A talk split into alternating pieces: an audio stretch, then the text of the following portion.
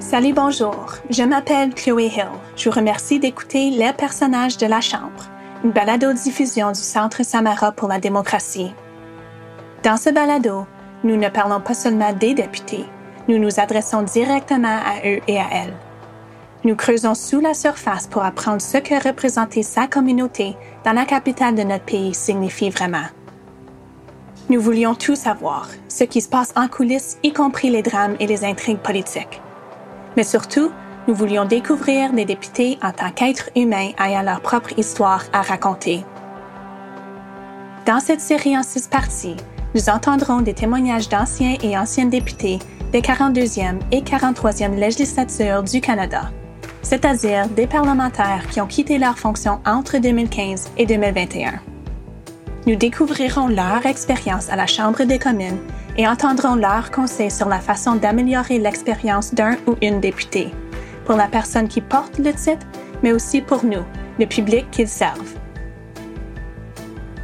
L'épisode d'aujourd'hui présente M. Rémi Massé, qui a représenté la circonscription québécoise d'Avignon, la Métis, Matane, Matapédia à la Chambre des communes pour le Parti libéral du Canada entre 2015 et 2019.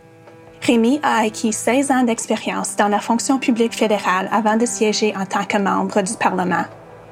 Dans cet épisode, Rémi explique comment l'humour l'a aidé à établir des liens. Il souligne la nature exigeante du travail d'un parlementaire et la valeur de savoir défendre ses convictions. Voici notre discussion.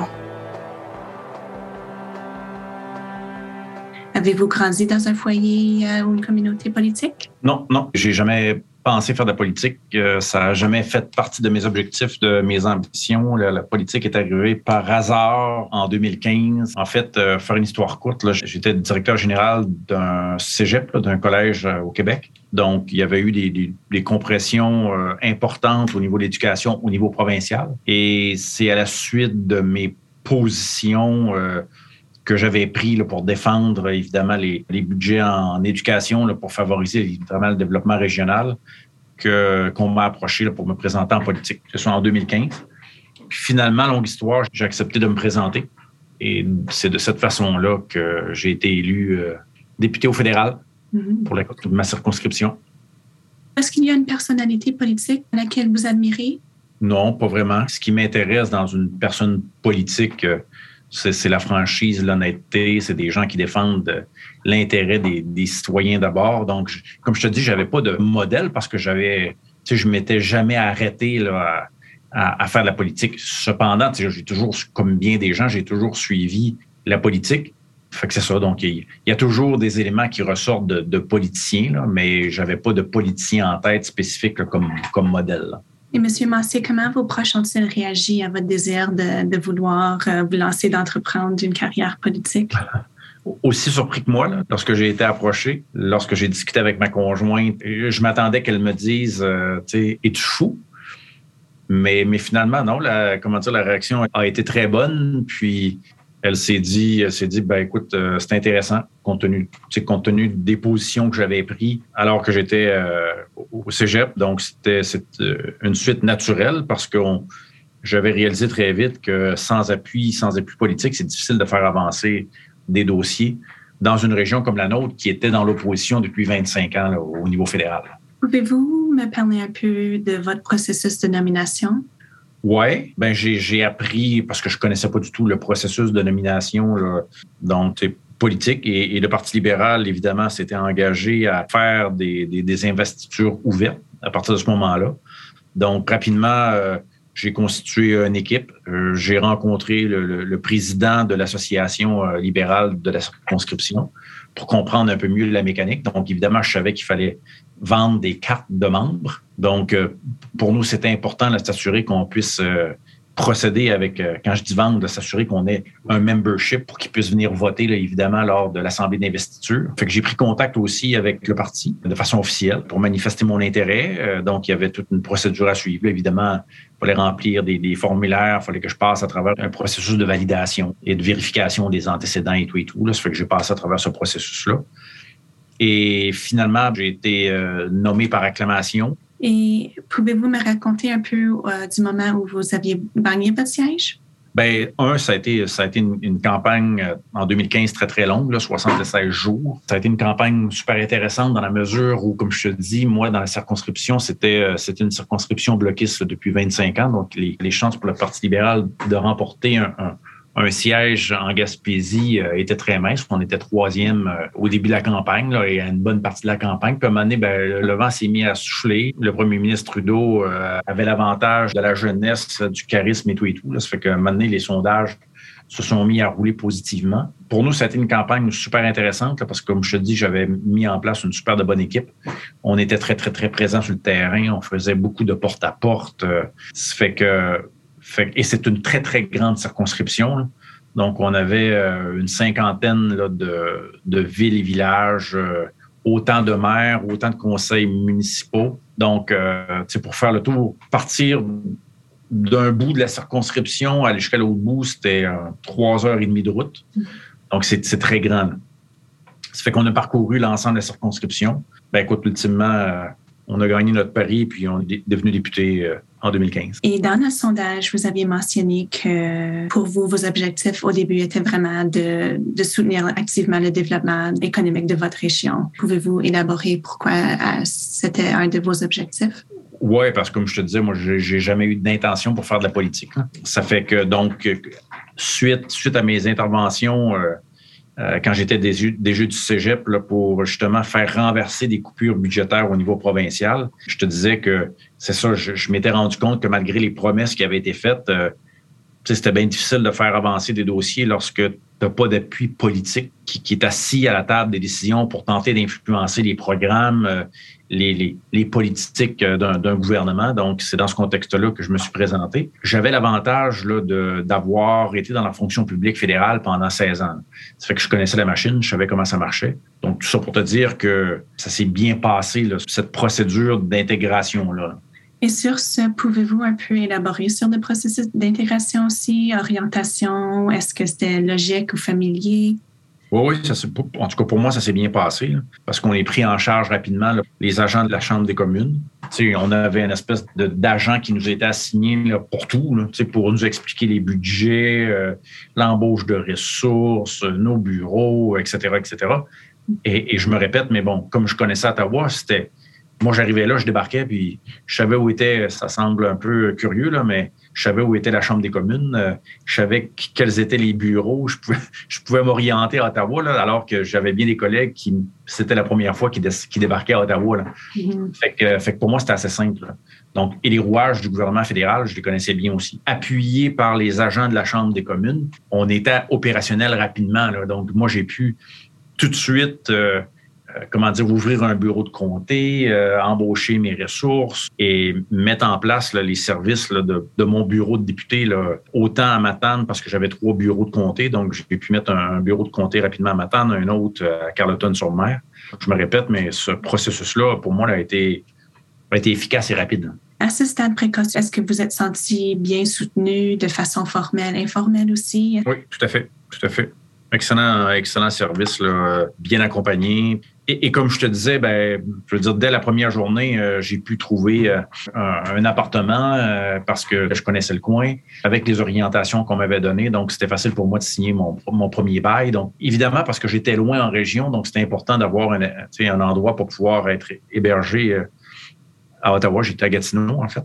Donc, tout ça facilite l'intégration. Et encore à ce stade précoce, quelle était la relation avec votre chef de parti? Bonne. Oui. Beaucoup d'entre-gens? Non, parce qu'on n'avait pas, on n'avait pas vraiment de, discussion euh, et, c'est compréhensible dans la mesure où lui aussi, c'était une, surprise là, euh, de former, former un gouvernement majoritaire, donc il y en avait plein, plein, les bottines. Mm-hmm. Ça fait que non, il n'y a pas eu de, il y a pas eu vraiment de, contact ou de discussion là, euh, à part que les, rencontres de caucus qu'on avait, là, puis je veux dire, on était 184 là, il y avait, il y avait pas mal de monde à la messe, comme, on mm-hmm. dit. Mm-hmm. Et est-ce que cette relation a changé au fil des temps aussi? Euh, oui, elle a évolué parce que j'ai été rapidement nommé euh, président du caucus des députés québécois. Évidemment, à ce, titre-là, je le rencontrais plus souvent que, que mes collègues qui n'étaient pas ministres, des, les autres collègues députés. Donc, évidemment, il y a eu une relation qui s'est développée à ce niveau-là, mais c'est une relation professionnelle qui s'est développée là, en cours de route. Puis après, ben, j'ai été nommé euh, secrétaire parlementaire. Fait cette relation-là s'est maintenue tout, au long de mon mandat. Mais ce n'était pas une relation de proximité. Mm-hmm. Pour améliorer le processus d'intégration, vous aviez mentionné qu'une formation, un cours sur les rouages du gouvernement serait bien. Euh, à quoi cela ressemblerait-il? je parle pour les autres parce que, comme je te dis, moi, j'ai eu la chance d'évoluer dans la fonction publique pendant 16 ans. Mm. c'était facile pour moi là, de comprendre comment fonctionne l'élaboration des lois, les processus réglementaires, les deux chambres, c'est le rôle d'un député, le rôle de la fonction publique, les agences centrales. C'est quoi des agences centrales? Euh, comment ça marche? Encore une fois, toute la mécanique qui font en sorte que avant de déposer un projet de loi, qu'il y, a des mémoires au cabinet, qu'il y, a tout un processus qui existe. Mm-hmm. Et quelles sont les responsabilités, les rôles de ces différentes agences-là? Donc, j'ai des collègues qui arrivaient puis qui avaient très peu de connaissances de la mécanique gouvernementale. Donc, je pense qu'un un, un, cours aurait été bénéfique pour bien des collègues. Quand je dis un cours, une formation, évidemment. Et quel a été la cours d'apprentissage importante pour vous pendant votre séjour au Parlement? quelles sont les procédures spécifiques, comment se démêler à travers de tout ça. Euh, j'ai posé beaucoup de questions pendant, pendant quatre ans. Il n'y a, pas de cours comment être un bon député. Hein. C'est, euh, tu, l'apprends sur le tas et, tout le monde est en apprentissage. je te donne l'anecdote. Après, une des premières journées qu'on est arrivé à Ottawa, une fois qu'on a eu notre premier caucus, euh, je rencontre, je demande une rencontre avec Marc Garneau parce qu'on avait des dossiers en matière de, de transport, d'infrastructure et tout et tout. Là. Ça fait que j'avais trois dossiers à présenter à Marc. Comme je te dis, j'étais bien organisé, j'étais bien, préparé. Mais ça a été comme un choc pour moi de réaliser qu'effectivement, je n'étais pas tout seul. C'est qu'il y en avait 184 autres députés dans notre gouvernement qui avaient aussi un seul ministre des Transports et que pour eux, l'ensemble de leurs dossiers était prioritaire. Mm-hmm. Ça m'a comme fait réfléchir. À partir de ce moment-là, dire, OK, là, il faut que j'ajuste ma stratégie pour être certain que mes dossiers figurent dans la liste des dossiers prioritaires de, des, ministres. Comment avez-vous adapté un peu la stratégie pour vraiment mettre un emphase sur ces priorités-là? Oui, bon point. Tu sais, quand je te dis que ça m'a pris deux ans, mm-hmm. c'est que j'avais de bonnes relations. J'avais, je pense, une des forces. Là, j'ai développé de bonnes relations avec, avec l'ensemble des collègues.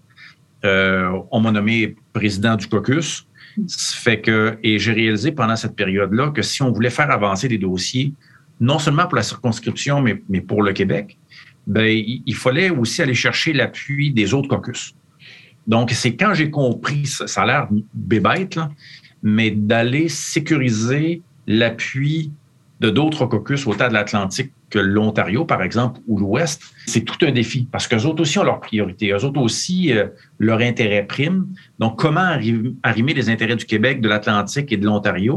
C'était toute une stratégie. Là. Et donc, ça m'a pris, euh, ça m'a pris du temps. Même chose au niveau, ça vient plus loin là, dans, ton, dans ton document, là, mais euh, comment utiliser les médias, comment travailler avec les médias justement pour pouvoir comment dire, mousser davantage le rôle du député, le rôle du président de caucus, puis jouer la, game médiatique aussi. Ça me pris du temps là. Puis, puis même encore à la fin, je le maîtrisais pas. Là. On aurait pu l'utiliser davantage pour pouvoir faire avancer les dossiers, puis, puis ça, ça, ça demeurait un défi. Là. Est-ce que vous aviez un exemple spécifique d'un défi avec euh, les médias ou l'importance de leur rôle qu'ils jouent? Oui, et je te dirais que, par exemple, autant du côté du NPD ou autant du côté des conservateurs, euh, ils avaient un porte-parole québécois pour justement euh, parler des dossiers du Québec. Et ça fonctionnait bien. Donc, j'attendais, comme président du caucus, j'attendais plus l'aval du parti ou de notre gouvernement pour aller sur le plancher médiatique. Alors que j'ai compris trop tard que, je me répète quand je dis, il n'y a pas de cours comment être un bon député. Euh, tu es laissé un peu à toi-même pour figurer comment ça marche, parce que tout le monde travaille le pied au plancher. Mais ça, c'est un exemple. Donc, tu veux tirer ton épingle du jeu comme, comme député, comme président de caucus, il faut que tu prennes le leadership. Donc, par exemple, aurait fallu dès le départ que je l'organise moi-même, ces, points de presse-là, euh, à toutes les deux semaines, euh, à la sortie du caucus, euh, faire un scrum. mais dans ma tête, je m'attendais à ce que ce soit mon gouvernement, le parti, qui me demande OK, Rémi, vas-y. Il aurait fallu que je prenne ce leadership-là, que, que j'ai pas pris. Et je te dirais que ça nous a nuit au niveau de notre caucus pendant, une couple d'années facilement. Parce qu'on prenait pas. Il y avait un espace vide et c'était occupé par le NPD, puis les conservateurs, puis le Bloc. Alors que nous, les libéraux, on était au gouvernement. Et moi, je me disais, ben, on est au gouvernement, nos ministres sont là, évidemment, pour prendre, pour prendre le plancher. Sauf que ben, les ministres étaient souvent alignés sur la plateforme du parti, alors que nous, au caucus, on aurait pu prendre justement une tangente différente, complémentaire. Si on peut parler un peu plus au sujet de l'autonomie des députés, pensez-vous qu'il y en a assez, pas assez? Je pense qu'il y en a assez. Il faut pouvoir le prendre, ce rôle-là, et il faut savoir défendre ses, convictions. C'est facile de critiquer qu'un député n'a pas suffisamment d'autonomie mais il faut pas avoir peur non plus d'aller au bat, puis de pouvoir justifier, de pouvoir argumenter, puis de pouvoir défendre notre point de vue. Moi, je te dis que il y, y, a bien des dossiers que, que j'ai pu faire avancer parce que j'ai défendu mes dossiers, j'ai argumenté, j'ai justifié, j'ai utilisé des, méthodes, ça, des stratégies pour m'assurer que ça fonctionne. Je n'étais pas juste dans la critique. Là. À un moment donné, c'est ça, il faut être constructif, puis il faut aller chercher des appuis. Puis bon, est-ce que j'ai toujours réussi? Non. Mais bien souvent, j'arrivais, j'arrivais à mes fins. J'aurais aimé entrer en politique avec ce que je sais maintenant. J'aurais été drôlement plus efficace. C'est quelles connaissances qui, qui viennent à l'esprit qui t'auraient aidé? Comme je te dis, euh, utiliser les, davantage les médias, connaître un peu mieux le rôle qu'on peut jouer, l'autonomie qu'on a, mais que je ne savais pas qu'on avait, puis, comprendre un peu la, dynamique du, parti et, la dynamique de notre gouvernement. Et, encore une fois, c'est de ma faute parce que je, je, oui, je m'intéressais à la politique, mais je n'avais jamais été impliqué à l'intérieur de la machine. Donc, il a fallu que, je découvre en testant, puis donc, euh, bref, c'est ça, j'aurais été un député encore plus efficace euh, avec quatre ans d'expérience. Le parti s'attendait que ses priorités passent avant les demandes de votre circonscription. Ben, oui, parce que, à partir du moment où tu t'engages être candidat d'un parti politique, évidemment, tu adhères au programme. Et, puis, j'étais chanceux parce que je, me retrouvais à l'intérieur du programme du parti politique. Donc, euh, dans, les investissements au niveau des infrastructures, euh, dans certaines réformes au niveau de programmes sociaux. Euh, donc, quand j'ai développé ma plateforme régionale, ben, tout ça était aligné, évidemment, sur, sur, le, sur le programme du parti. Puis je me souviens que j'avais partagé ça et, je me souviens aussi que ça avait fait réagir au niveau du parti. Ils trouvaient dans certains cas que j'étais, allé loin, là, comme la, création d'emplois en région. Ça fait qu'ils voulaient me faire changer, là, par exemple, certains, certains passages de ma, de ma plateforme. Puis là, j'ai dit, ben, pourquoi, pourquoi je ferais ça? J'ai dit, non, non, écoutez, moi, je me présente en politique pour pouvoir réaliser ça. Est-ce que je réaliserai l'ensemble de ces dix objectifs-là ou de ces dix promesses-là? Je ne le sais pas, mais je vais travailler pour y arriver. Mm-hmm. Donc, de part et d'autre, on avait fait des compromis pour s'assurer que bon qu'on ajuste un peu la terminologie, mais les objectifs étaient toujours là. Donc, euh, donc, la réponse à ta question, c'est que je pense que les deux, on, s'est adapté, mais il était tout à fait normal que le programme du parti prime, mais je m'y retrouvais à l'intérieur de ça. Je n'étais pas complètement déconnecté de, ce que, de ce que le programme mettait en place ou souhaitait mettre en place. Et pouvez-vous décrire la culture du travail au Parlement? La culture du travail au Parlement? Hmm, bonne question. Ben, D'abord, c'est un travail, ceux qui, ceux qui le veulent, c'est un travail qui est hyper exigeant parce que c'est de, de, nombreuses heures de travail. Euh, moi, je disais souvent que le, rôle du député, je vais revenir à Ottawa, mais le rôle du député, c'est, et c'est le cas, c'est 7 jours sur 7, 18 euh, heures par jour. Euh, donc, surtout lorsque tu es en région, quand tu pars d'Ottawa, on, s'attend à ce que tu participes à toutes sortes d'activités. On t'invite, il faut que tu sois visible partout. C'est pas comme un, député à Montréal qui, sa circonscription fait trois coins de rue. Là. Nous, c'est, comme je te dis, c'est 50 villes et villages, c'est 50 maires, 50 conseils de ville et tout et tout, 4 MRC, bref. Donc, ben, lorsqu'on arrive à Ottawa, ben, on, évidemment aussi, on est convoqué. Moi, le, rôle que j'avais, en plus d'être député, d'être président du caucus, puis après secrétaire parlementaire. Donc, on nous demande plusieurs rencontres à Ottawa on siège sur des comités. Ensuite de ça, on a évidemment les rencontres de caucus, euh, les rencontres pour faire avancer nos dossiers, les rencontres avec les cabinets des ministres.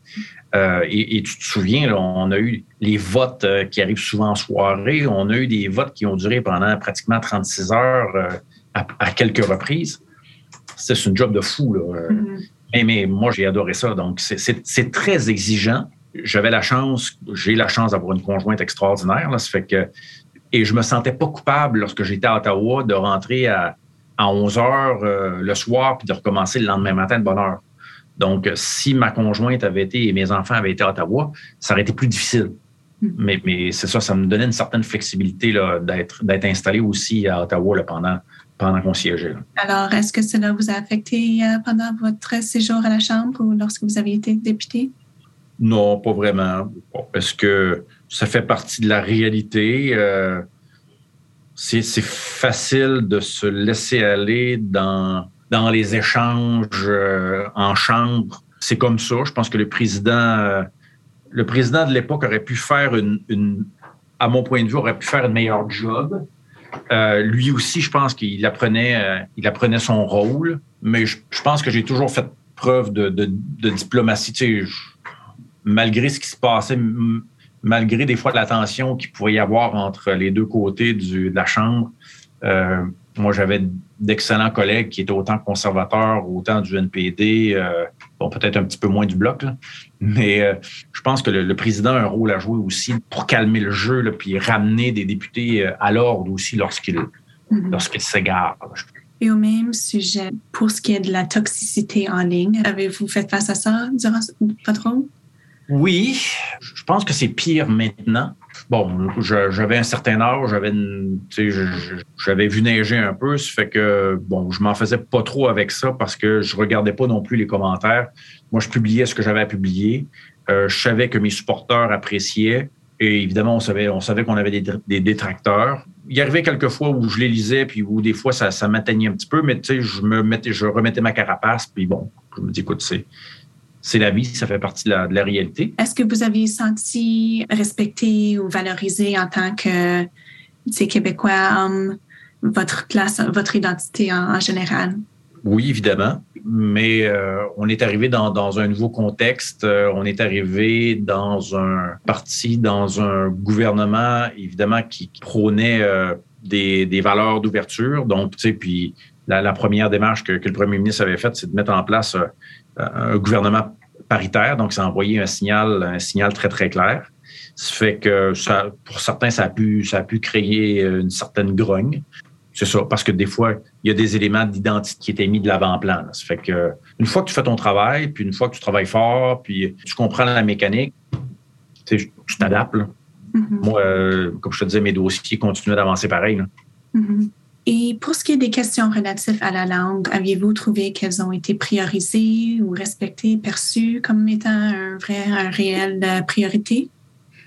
je ne peux pas dire que c'est une priorité, mais je ne peux pas dire que c'était négligé non plus, parce que autant, autant mes collègues anglophones s'efforçaient de, de, pouvoir échanger en, français avec moi, autant on avait l'ensemble des services requis. Quand on était en caucus, euh, les interprètes étaient là. Euh, pour moi, c'était important en tant que président de caucus de toujours m'exprimer en français puis que mes collègues comprennent que ça s'exprimait en français. Moi, je n'ai pas senti de problématique à ce niveau-là. Au contraire, comme je te dis, j'étais agréablement surpris du niveau d'attention qu'on qu'on y donnait. Évidemment, certains vont vouloir faire de la politique, puis certains vont, vont utiliser la langue comme un élément pour souligner autre chose.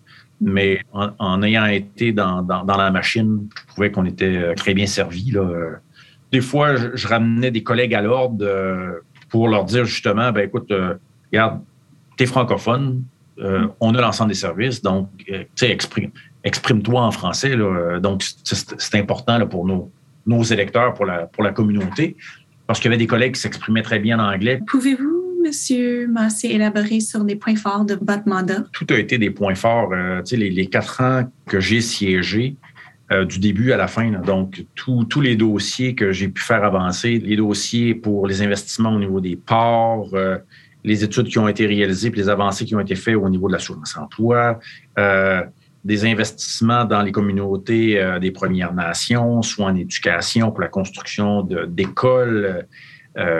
Écoute, l'embauche d'une centaine de personnes donc dans ma circonscription. Donc, pour moi, tout ça, c'est des points forts. Quand j'ai été nommé par mes collègues président du caucus aussi, ça a été, ça un, ça le premier point fort parce que on m'avait accordé une confiance, puis j'ai été président du caucus pendant trois ans. Normalement, euh, un président de caucus ou une présidente de caucus fait une année. Après ça, on, élit quelqu'un d'autre. Et ils ont décidé que j'étais leur président de caucus pendant trois ans jusqu'à temps que le premier ministre me nomme secrétaire parlementaire. Pour moi, c'était des belles preuves de confiance. J'ai adoré les, quatre années que j'ai passées là. Euh, donc, euh, pour moi, tout, tout est un, était des points forts. Oui, évidemment, il y, a, eu quelques défis en cours de route, là, mais pour moi, ça a été une expérience extraordinaire. Vous avez fait référence à la concentration du pouvoir dans notre sondage, euh, qui était une des grandes déceptions. Et je me demande, pouvez-vous élaborer un peu plus sur ça? Oui, c'est une réalité, la concentration du pouvoir à Ottawa. Pour pouvoir percer cette concentration-là, bien évidemment, il faut, faut, faut avoir des bons contacts avec les personnes qui entourent, par exemple, le premier ministre, pour être capable d'influencer.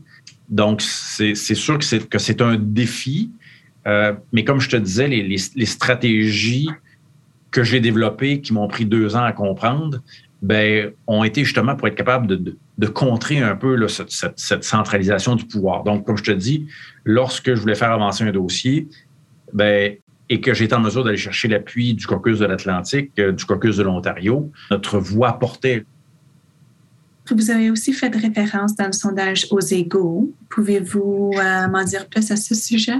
Oui, ben, écoute, c'est sûr qu'il y, a des gens qui, qui rêvaient d'être députés, qu'il y, a des gens qui avaient l'ambition de devenir députés. Et donc, il, il, y a, différents types de, députés. Fait c'est ça. Il y en a qui, pour eux, c'est il y a un prestige, il y a une notoriété. Et donc, c'est ça, il y, a des, gens qui ça montait, euh, qui je ne généralise pas, c'est ça. Donc, il y, a, des gens qui avaient des gros euh, égaux là, pour, différentes raisons. Donc, euh, mais c'était quelques rares exceptions. Et, je me souviens très bien que ça a été une, ça a été une belle leçon là, rapidement. Là. j'avais la chance d'avoir des gens qui avaient gravité dans la politique et que j'avais appelé là, quand, quand je m'étais présenté, notamment un chef de cabinet, un ancien chef de cabinet à l'ère de, de, M. Chrétien puis de M. Bourassa, parce qu'il avait fait les deux, là, autant du provincial et du fédéral, qui m'avait dit, tu vas voir, dit, comme député, tu vas devenir évidemment une personne d'intérêt, tout le monde va te reconnaître, tout le monde va vouloir te parler, puis tout le monde, j'exagère, mais tu sais, tout le monde va t'aimer. Mais la journée où tu perds tes élections, j'exagère à peine, mais tu sais, tu deviens un nobody. Fait que tu, tu, tu n'es plus la première personne qu'on appelle, tu fais plus partie de la carte, euh, des cartes de visite de différentes personnes. Fait que ça, ça m'avait marqué beaucoup dès, le début. J'avais compris ça, que tu es député, tu joues, un rôle, mais c'est pas pas l'individu, c'est pas Rémi Massé qui, est intéressant, c'est le le député Rémi Massé qui, est intéressant. fait que, mais il y a des gens qui n'ont pas été en mesure de pouvoir faire la distinction entre le rôle du député puis, puis l'individu. Donc, euh, longue histoire pour dire que Certaines personnes, euh, encore aujourd'hui, certaines personnes sont encore députées aujourd'hui et ont conservé évidemment le même, le même ego. donc, euh, bref. La vie en politique est décrite en étant très sérieuse et, comme vous l'avez dit, exigeant. Aviez-vous des, moments amusants que vous avez vécu à la Chambre des communes? Oh, oui, j'ai des moments, écoute, pour moi, ça a été amusant tout le temps. D'abord et avant tout, euh, en campagne électorale, c'est drôle parce que j'avais une équipe fantastique. Je fais une parenthèse, mais je faisais du camping parce que j'ai quatre enfants. J'avais, euh, j'avais un motorisé, donc un RV. Euh, et, j'ai fait ma campagne dans un motorisé avec mon équipe. Donc, on pouvait parcourir la circonscription au complet, mm-hmm. mais on était autonome. on avait nos lits, on avait notre bouffe, euh, on avait tout ce qu'il fallait. Donc, c'était extraordinaire. Donc, on, tout ça a été des moments fantastiques. En chambre, en chambre, il est arrivé différents moments cocasses. Euh, je te parlais des, 36 heures à un moment donné qu'on a siégé là, avec tous les votes de fous qu'on a eus. Ça fait que j'aimais bien taquiner mes collègues. Je pense que c'était important de, s'amuser. Puis euh, dans, ce contexte-là, à un moment donné, je me souviens, je pense qu'il était 2 heures du matin, je m'étais mis à chanter une chanson.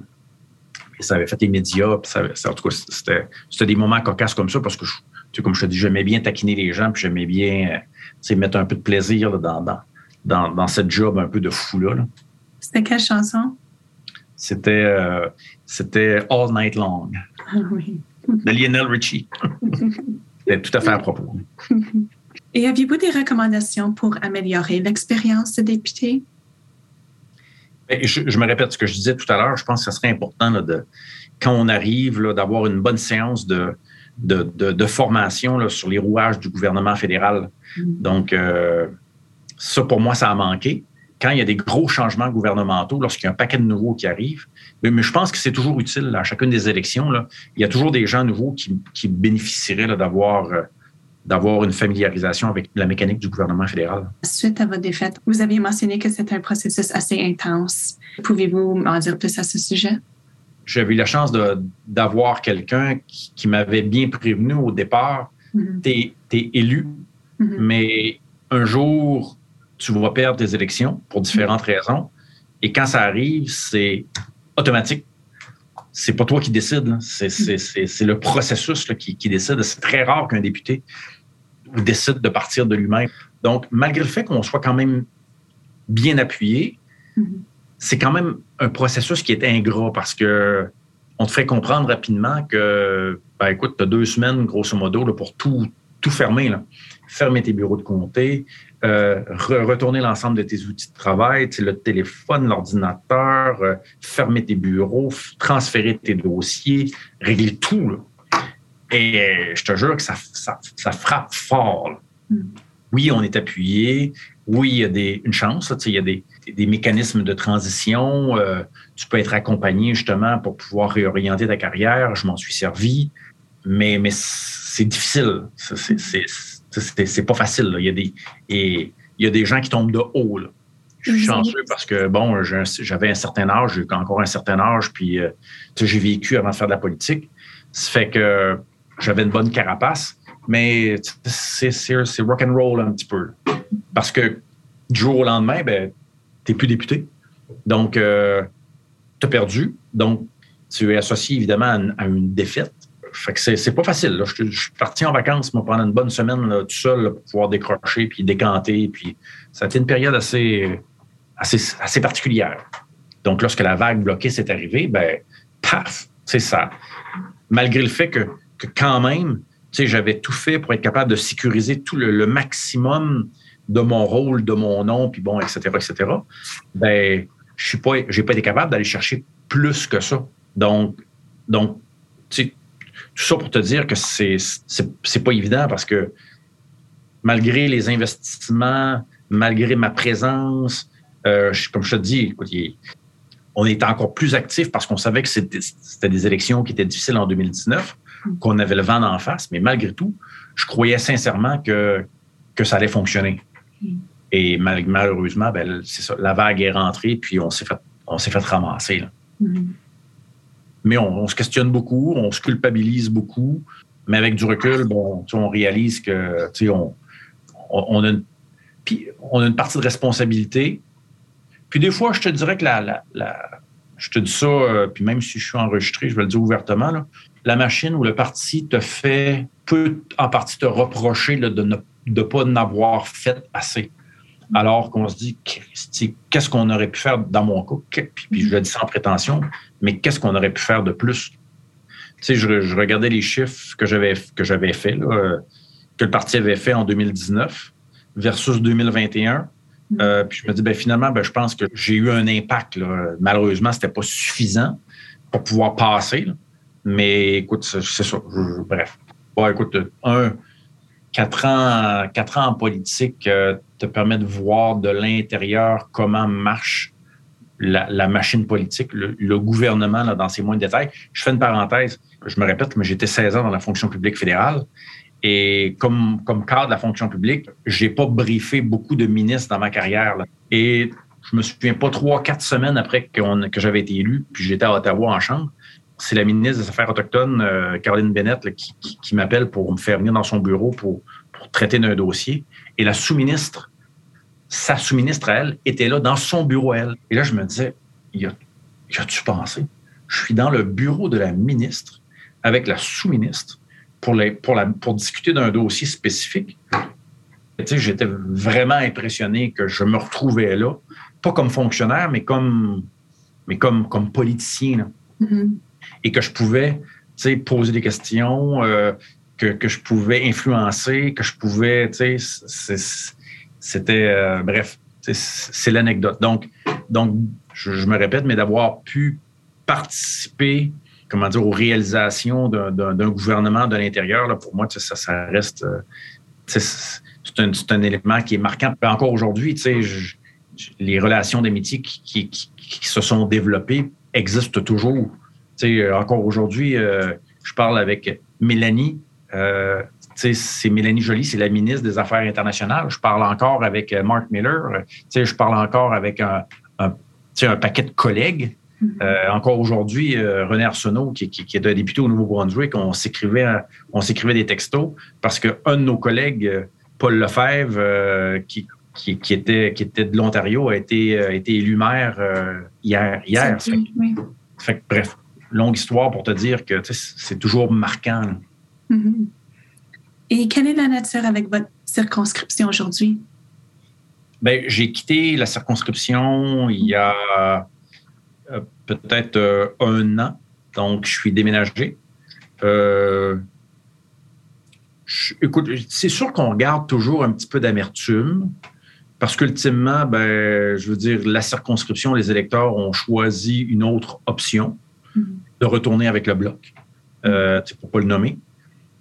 donc, tu sais, je me disais, ben, écoute, j'ai tout fait, moi, pendant quatre ans pour pouvoir euh, faire avancer des, dossiers euh, socio-économiques. Puis, donc, ils ont, ils ont choisi une autre option. Fait que, bon, moi, j'ai assez donné, là, je vais aller voir ailleurs euh, où on a besoin de moi. Là. fait que, il, y avait cet élément-là donc dans, dans, dans le déménagement aussi. Donc, j'ai gardé une certaine amertume, je te dirais. Mais c'est ça, je, pour moi, c'était difficile de travailler au développement de la région. J'avais l'impression que je faisais ça pour rien. Ça fait que j'ai mm-hmm. préféré changer de, changer de région, changer de circonscription. Mm-hmm.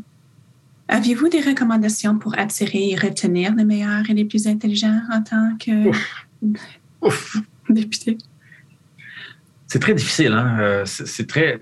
Moi, je l'ai fait, euh, puis j'avais l'impression de, l'avoir fait un peu naïvement. En même temps, si j'avais su ce que je sais maintenant, je ne sais pas si je me serais présenté. Fait que, mais en même temps, ben, je suis content d'avoir fait parce que c'est une opportunité et c'est une job extraordinaire, la job de député. Maintenant, aujourd'hui, avec les, médias sociaux, avec, euh, avec tout ce qui entoure, un politicien euh, est jamais.